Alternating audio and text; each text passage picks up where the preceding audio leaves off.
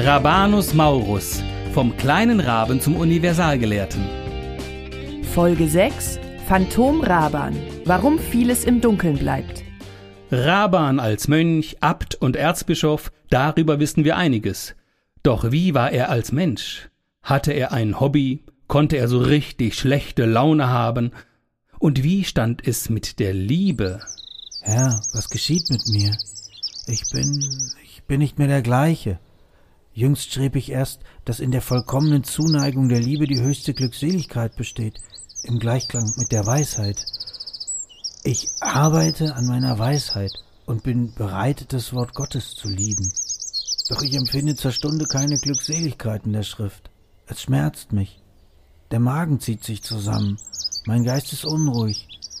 Allein wenn ich an denke, rast mein Herz und ich bin glücklich. Tja, das ist leider nicht belegt. Wir wissen nicht, ob Raban verliebt war. Ob es eine Person an seiner Seite gab, mit der er am liebsten durchgebrannt wäre. Der Mensch Raban ist schwer zu beurteilen. Er entzieht sich dem gierigen Blick des Biografen, wie es ein Experte formuliert. Es gibt keine persönlichen Notizen oder Tagebücher von ihm, auch nur wenige Aussagen von anderen. Später haben Historiker durchaus eine klare Meinung zu Raban, oder besser Meinungen, denn sie sind sehr widersprüchlich. Hätte es damals schon Insta gegeben, dann wüssten wir jetzt, wie er aussah, ob er vegan gelebt hat, welche Musik er an seiner Playlist hatte und wie er als Kind so drauf war. Komm doch her, wenn du dich traust. Du lachst über mich. Ich hau dir gleich eins aufs Maul. Oder war der kleine Rabe eher so? Hör auf! Ich mach mir sonst vor Lachen in die Hose! Auch das wissen wir nicht. Aber es existiert ein Ausspruch von ihm, der vermuten lässt, dass er vielleicht ein fröhliches Kind war. Lasst ja die Kinder viel lachen, sonst werden sie böse im Alter. Kinder, die viel lachen, kämpfen auf der Seite der Engel. Doch woher wissen wir eigentlich das, was wir wissen? Und warum gibt es noch so große Wissenslücken? Das waren die Fragen an Doktorin Alessandra Sobello Staub und ihren Mann Dr. Johannes Staub. Beide sind Sprach- und Literaturwissenschaftler. Sie leitet zudem die Bibliothek des bischöflichen Priesterseminars in Fulda. Wir arbeiten mit den Handschriften und insofern arbeiten wir mit Dingen, die erst einmal einfach da sind.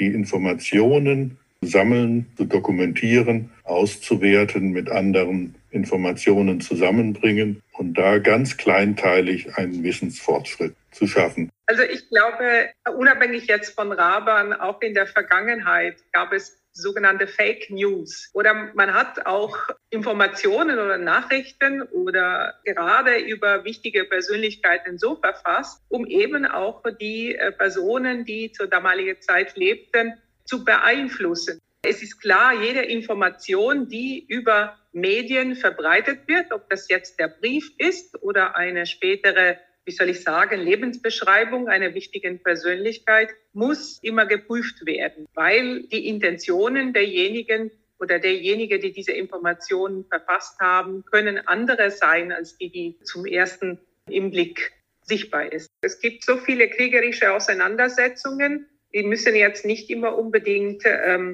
eine religiöse äh, Ursache haben, aber bei jeglicher kriegerischer Auseinandersetzung kommt es einfach zu Zerstörungen in der Vergangenheit hat man auch nicht immer diesen ursprünglichen Quelle nicht immer die Bedeutung äh, beigemessen, die man heute sieht. Also das sind eigentlich sehr unterschiedliche Motive, die auch eine Rolle gespielt haben können, weshalb wir heute nicht mehr das Reichtum an Quellen haben. Um Raban ranken sich einige Geheimnisse.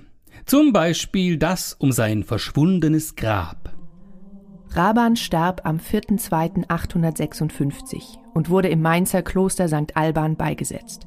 Sein Tod wird ohne Kommentar vermerkt. Jahrhunderte später ist sein Grab nahezu vergessen.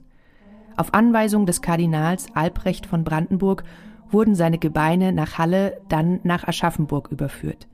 Danach verliert sich ihre Spur. Von den Reliquien ist heute nichts mehr zu finden. Wie können Knochen eines so wichtigen Mannes verschwinden? Hm, Gab es kein Ehrengrab, kein Denkmal? Doktorin Sobello Staub erklärt, wie es gewesen sein könnte.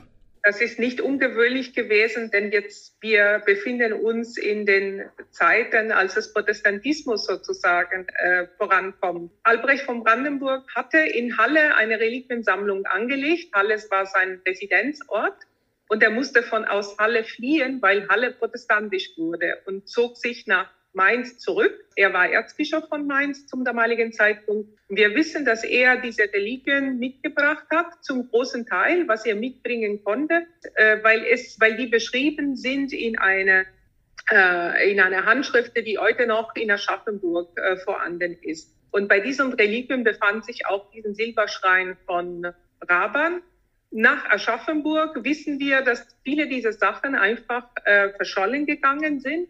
Es ist offensichtlich auch ähm, Albrecht von Brandenburg sich von Teile seiner Reliquiensammlung getrennt hat, indem äh, er sie verkauft hat, weil er einfach Liquidität brauchte. Wir wissen allerdings nicht, äh, oder zumindest es ist äh, nicht aus den Quellen zu erfahren, ob auch der Silberschrein von Raban auch von dieser, ja, in diesem Verkauf mit weggegangen ist. Aber viele der Reliquien, die heute noch fassbar sind, sind in der Welt verstreut. Es gibt mehrere Publikationen über diesen, äh, über diesen, über die Reliquiensammlung von Halle. Und das, was man ausfindig machen konnte, weltweit ist es auch in diesen Publikationen festgehalten. Dazu gehören allerdings oder gehörte der, der Silberschrein von Raban leider nicht. Rabans Bekanntheitsgrad lässt sich nicht anhand seiner Klicks erkennen. Belegt ist, dass er sehr viel aufschrieb, verglich und die Gedanken anderer zusammenführte. Doch von seinen Arbeiten ist nicht viel erhalten. Ist er doch überschätzt? Von verschiedenen Werken, zum Beispiel seinem Handbuch für Geistliche, De Institutione Clericorum, tauchen zwölf Exemplare an unterschiedlichen Orten in Europa auf. Im Vergleich mit anderen Autoren, wie zum Beispiel Augustinus, wird Rabans erhaltenes Werk von ihnen bei weitem übertroffen. Es ist möglich, dass Raban weniger populär war, als wir das heute denken. Für Fulda und Mainz ist er ein wichtiger Kirchenmann gewesen. Aber für ganz Europa? Es ist aber auch das Gegenteil möglich. Seine Schriften waren so begehrt, dass die Exemplare, die angefertigt wurden, so benutzt waren, dass sie auseinanderfielen und uns heute nicht mehr erhalten sind. Raban lebte im 9. Jahrhundert, der Buchdruck kam erst 700 Jahre später. Seine Bücher wurden von Hand verfasst und später auch von Hand abgeschrieben. Wirft man einen Blick in die überlieferten Briefe an ihn, so wird er in fast allen Briefen um seine Schriften gebeten. Dies ist ein Hinweis, dass er sehr wohl bedeutend war. Allein auf dem deutschen Buchmarkt erschienen 2020 fast 80 Biografien über mehr oder weniger berühmte Persönlichkeiten. Über Karl den Großen wurde gleich nach seinem Tod eine Biografie verfasst. Wenn Raban so bekannt war in seiner Zeit, muss es doch auch eine Vita über ihn gegeben haben. Im Gegensatz zu Rabans Vorgängern im Kloster Fulda Stomius, Baugulf und Eigil erhielt Raban keine eigene Vita. Erst 1515, also knapp 700 Jahre später, beauftragte der Erzbischof Albrecht von Brandenburg den Abt Johannes Trithemius mit dieser Aufgabe. Trithemius ist sehr fantasievoll und erfindet einen Geschichtsschreiber, den er regelmäßig zitiert. Dieses Werk ist mehr Fantasie als Fakten basiert und kürt Raban zum idealen humanistischen Abt ganz im Sinne des Erzbischofs. Da sind sie wieder, die Fake News. Diese Strategie scheint doch keine Erfindung des 21. Jahrhunderts zu sein. Doch was war damals die Absicht dahinter? Raban sollte heilig gesprochen werden. Dazu brauchte es genauere Informationen und seine Gebeine. Erst im 17. Jahrhundert wurde er in Mainz als Heiliger anerkannt und in der Weltkirche sogar erst im Jahr 2001. Welche Bedeutung hat Raban nun wirklich? Es gibt zwei Meinungen. Manche nennen ihn einen öden Kompilator, einen Abschreiber ohne eigene Denkleistung. Andere ernennen ihn zum Lehrmeister der Deutschen. Ist es also reine Geschmackssache? Wie denken die beiden Sprach- und Literaturwissenschaftler darüber? Raban ist eigentlich eine zentrale Persönlichkeit, was die Überlieferung der antiken Literatur äh, betrifft. Der physische Ort, wo diese antike Literatur gesammelt wurde, war eben die Bibliothek. Die Bibliothek, die Raban in Fulda nicht nur gepflegt, sondern auch weiterentwickelt hat. Und aus dieser Bibliothek schrieb er eben diese Kompendien, die er versuchte, auch ähm, in die damalige Welt zu verbreiten. Er ist einer, der sozusagen versuchte, auch diese angehäuften Wissensschatz weiterzugeben.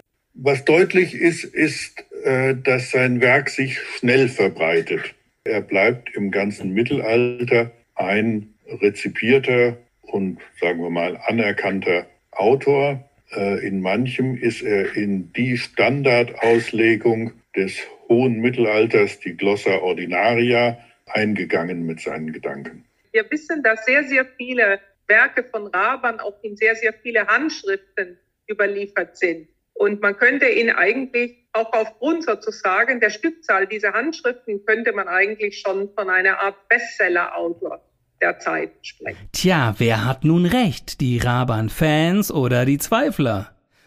Klar ist, dass ihm die Klosterschule, das Sammeln und Schreiben am Herzen lag. Damit prägte er viele junge Männer und trug bei zur Verbreitung der karolingischen Bildungsreform, ein Meilenstein auf dem Weg zu unserer heutigen Bildung. Ob weitere Erkenntnisse über Raban zu erwarten sind, ist fraglich. Neue Quellen sind momentan nicht in Sicht. Die Wissenschaft muss sich damit begnügen, was sie gerade in den Händen hält. Dinge also, die die Jahrhunderte überdauert haben, Informationen, die irgendwann mal jemand notiert hat. Ob diese Notate der Wahrheit entsprechen oder einem subjektiven Interesse dienten, ist schwer zu sagen. Dazu braucht es Wissenschaftlerinnen, die den Kontext beleuchten und die Dinge einordnen. Falls uns in ferner Zukunft mal jemand heilig sprechen möchte, haben es die ForscherInnen wahrscheinlich deutlich leichter. Schließlich produzieren wir alle so viele Daten wie niemals zuvor. Obwohl, was wir über Raban und seinen Lehrmeister Alcuin wissen, stammt aus deren Briefwechsel. Auf Papier. Dagegen kommunizieren wir in rauen Mengen per E-Mail, Messenger und Social Media. Und ob HistorikerInnen dann darauf Zugriff haben werden? Nun ja, das äh, wissen wir auch nicht.